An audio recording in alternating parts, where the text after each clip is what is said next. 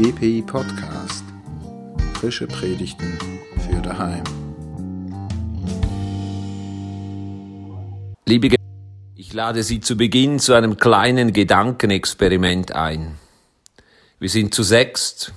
Wir sitzen an einem großen Tisch in einem doch etwas gehobenen Restaurant, was sogar Corona-kompatibel ist. Denn jetzt dürfen ja wieder mehr als vier Personen an einem Tisch sitzen. Sie gehören zu den Vermögenderen, wählen das Fünfgang-Menü. 126 Franken. Ihre Partnerin, Ihr Partner ebenso.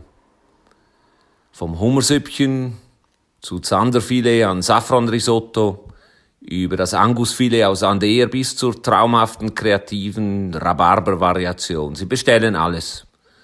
Dazu zu jedem Gang der passende Wein.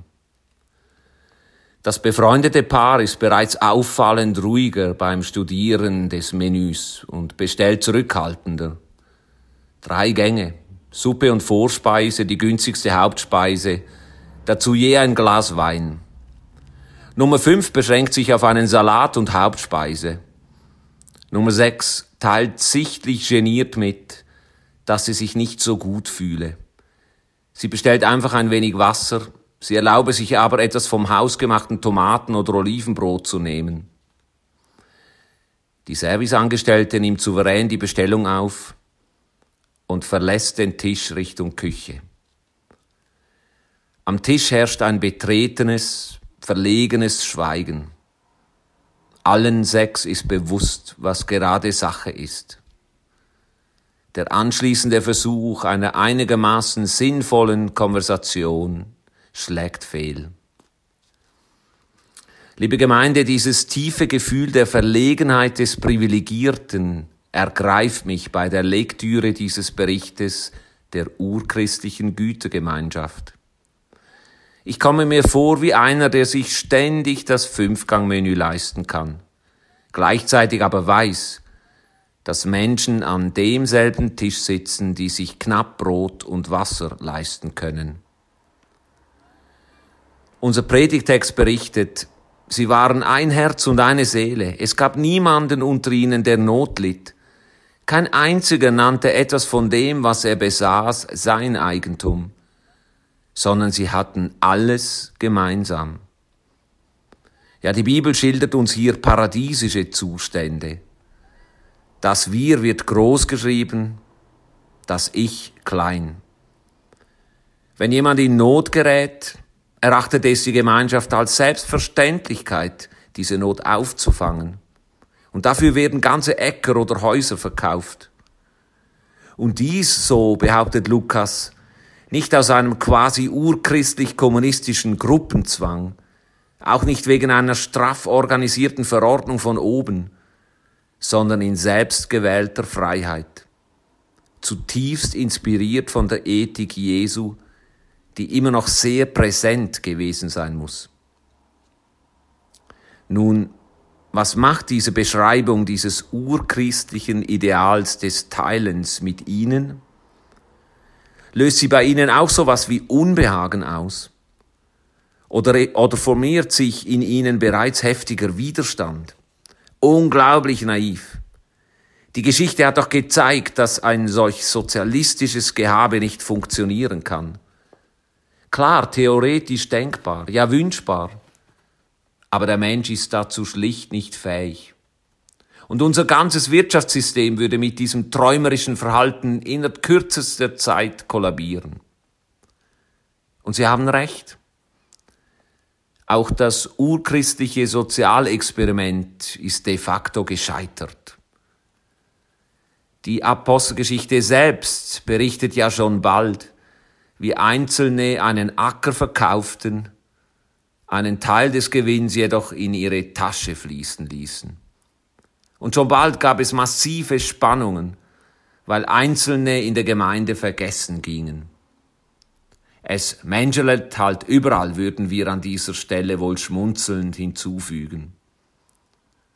Und wenn wir nur schon einen kurzen Blick in die Anfänge der Kirchengeschichte werfen, dann zeigt sich doch bereits früh das Unbehagen im Umgang mit Besitz und Vermögen. Einerseits war die kritische Haltung Jesu zu Besitz und Reichtum nicht wegzudiskutieren. Andererseits wollte man als Kirche aber auch anschlussfähig an die Gesellschaft bleiben, niederschwellig sozusagen.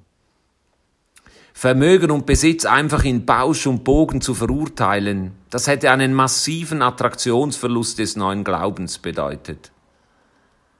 Und so ist es wohl nachzuvollziehen, dass das Ideal schon bald an Klöster, Nonnen und Mönche delegiert wurde, die Kirche selbst aber einen pragmatischen Umgang mit Vermögen pflegen konnte. Und so lässt sich mit Fug und Recht sagen, dass das auf Gütergemeinschaft basierende Experiment, wie es die Bibel beschreibt, im Großen und Ganzen gescheitert ist. Also können wir tief durchatmen. Wir sind nicht die Einzigen, die irgendwie einen pragmatischen Umgang mit dieser urchristlichen Radikalität gefunden haben. Wir befinden uns in guter Gesellschaft. Und doch, liebe Mitdenkende, ich meine, es lohnt sich immer wieder, die Härte und Radikalität biblischer Texte nicht vorschnell weich zu kochen, uns ihrer eigentlichen Unzumutbarkeit immer wieder auszusetzen. Denn dieser biblische Bericht, so utopisch er ist, so wenig sein Ideal durchgehalten werden konnte, er erfüllt meines Erachtens doch einen eminent wichtigen, eine eminent wichtige Funktion indem er die unbequeme Frage immer wieder stellt. Wie hast du's mit Besitz? Welchen Stellenwert hat der Kontostand oder Aktienkurs in deinem Leben? Wie viel Reserve brauchst du, um dich sicher zu fühlen? Wo wäre bei dir ein Entsichern, ein Loslassen dran, das in ein Teilen mit anderen münden würde? Ebenso finde ich es bemerkenswert, dass Jesus und die frühe Kirche nicht die einzigen sind, die dieses Unbehagen gegenüber Reichtum und Vermögen und seinen Auswirkungen auf das Miteinander umtreibt. Auch zahlreiche griechische Philosophen geben immer wieder zu bedenken, welch hohen Preis eine ausgeprägte Kultur des Privaten auf eine ganze Gesellschaft haben kann. Ja, sie teilen die Ahnung, dass Besitz uns Menschen in Besitz nehmen kann. Platon forderte daher den Verzicht auf Gold, Silber, Häuser. Aristoteles formulierte ähnlich wie die Apostelgeschichte. In Gemeinschaft besteht Freundschaft. Und Pythagoras verbannte bei seinen Jüngern Privatbesitz gänzlich. Und allesamt glorifizieren sie, ähnlich wie wir es heutzutage gelegentlich auf indigene Stämme im Amazonas oder auf Borneo tun, die weitestgehend auf Gütergemeinschaft basieren und vor dem Gedanken von Privateigentum weitgehend verschont geblieben sind. Ich vermute, diese Projektion weist vielmehr auf eine archaische Ahnung hin, eine Ahnung dessen, was uns verloren gegangen ist. Offenbar schlummert zeit- und kulturübergreifend eine tiefe Sehnsucht in uns, eine Vorstellung, dass es noch anders gehen könnte und müsste, wenn dieses Mein und Dein überwunden ist und einem großen Wir Platz macht. Umso spannender ist es, dass sich auch in der Kirchengeschichte regelmäßig Kontrastgesellschaften bildeten, die dieses Wir konkret und radikal umzusetzen versuchten. Und dieses biblische nicht einer nannte etwas von dem, das er besaß, sein eigenes Eigentum, wortwörtlich nahmen. Bettelorden, Benediktiner und Franziskaner, aber auch radikale Nebenströmungen im Protestantismus, die sich stark an dieser urchristlichen Ethik der Gemeinschaft und des Teilens ausgerichtet haben. Täufer, Hutterer, Quäker. Nicht zuletzt auch bei uns in Zolikon, wo die Täufer unter der Leitung von Konrad Grebel und Philipp Manz im Kleindorf die Türschlösser ihrer Häuser demontierten, um deutlich zu signalisieren, dass alles allen gehört. Ich denke, der Verfasser der Apostelgeschichte war sich wohl dieser urmenschlichen Ambivalenz bewusst. Einerseits können wir nicht ohne eigenen Besitz, aber mit wachsender Ungleichheit handeln wir uns auch wieder Probleme ein. Und schon in der Bibel wird dieser Zwiespalt sichtbar. Einerseits heißt es etwa im fünften Buch Mose beinahe träumerisch, Arme wird es in deinem Land nicht mehr geben. Wenige Verse später aber wird sofort korrigiert, denn es wird immer Arme geben in deinem Land. Mit anderen Worten, diese Grundspannung scheint uralt zu sein. Pragmatisch bleiben oder dieses Unbehagen zulassen, dass es eigentlich keine Armen geben sollte. Es im Grunde genommen das Beste wäre, wenn alles allen gehören würde. Dieses Unbehagen, welches das jesuanisch-urchristliche Ideal in uns auslöst, mag störend sein. Ich erachte es jedoch als wichtigen, konstruktiven Störfaktor. Die Bibel soll ja nicht nur ein Trostbuch sein, sondern uns und unsere Lebenspraxis auch in Frage stellen. Wir leben im Jahr 2020 in einem reichsten, in einem der reichsten Länder der Welt in einem der reichsten Kantone der Schweiz, in einer der reichsten Gemeinden dieses Kantons. Der Ausbruch der Pandemie hat gezeigt, wie privilegiert wir sind, hier zu leben. Unser Gesundheitssystem funktioniert. Das System der Kurzarbeit hat vieles erstmal aufgefangen. Ich kann dafür nur dankbar sein. Verdient habe ich es nicht wirklich. Gleichzeitig muss uns bewusst sein, vor welchen Herausforderungen wir stehen. Auch wenn wir zurzeit die Pandemie im Griff haben, die Folgen werden immens sein. Tausende von Konkursen in der Tourismus- und Modebranche, Massenentlassungen in flugnahen Betrieben und die Zahl der Menschen, die in finanziell prekären Verhältnissen werden leben müssen, die wird auch bei uns deutlich zunehmen. Bilder von Menschen, die in Genf oder Zürich für Essen stundenlang Schlange gestanden sind. Sie sind für mich ein Vorgeschmack dessen, was in den nächsten Monaten auf uns zukommen wird.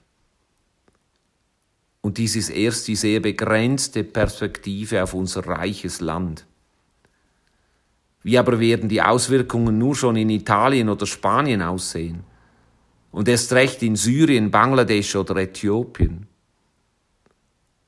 Und damit drängt sich die Frage für mich auf. Wie halten wir es mit diesem urchristlichen Geist des Teilens? Um mit dem Bild des Tisches zu sprechen, wen lade ich innerlich an meinen Tisch? Definiere ich diesen Tisch eng, familiär? Hört meine Zuständigkeit bei meiner Frau und meinen Kindern auf? Verstehe ich die Tischgemeinschaft als etwas Nationales? in der es jetzt um ein nationales Zusammenstehen und gemeinsames Tragen der Lasten geht? Oder nehme ich eine globale Perspektive ein? Vor meinem inneren Auge das Bild einer Welttischgemeinschaft.